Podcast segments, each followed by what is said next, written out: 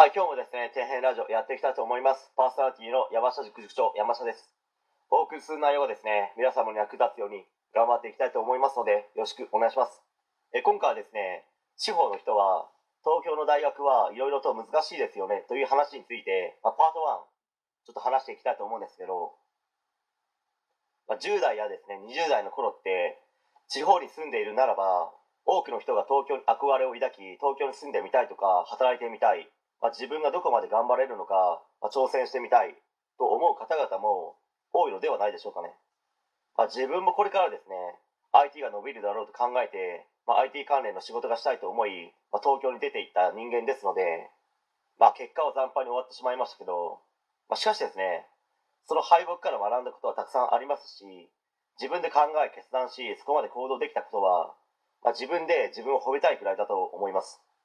まあ、そのくらいですね、何も学ばない、何も行動しない、まあ、派遣社員で年収200万円台でもいいやと普通に思っていましたからね。むしろ思うだけで行動しなかったのであれば、まあ、自分で言うのもなんですけど、もう救いようのないですね、神聖のバカだったと思います。まあ、10代、20代で東京に行って生活ができる、まあ、一番のチャンスというのは、まあ、やっぱりですね、大学進学ですよね。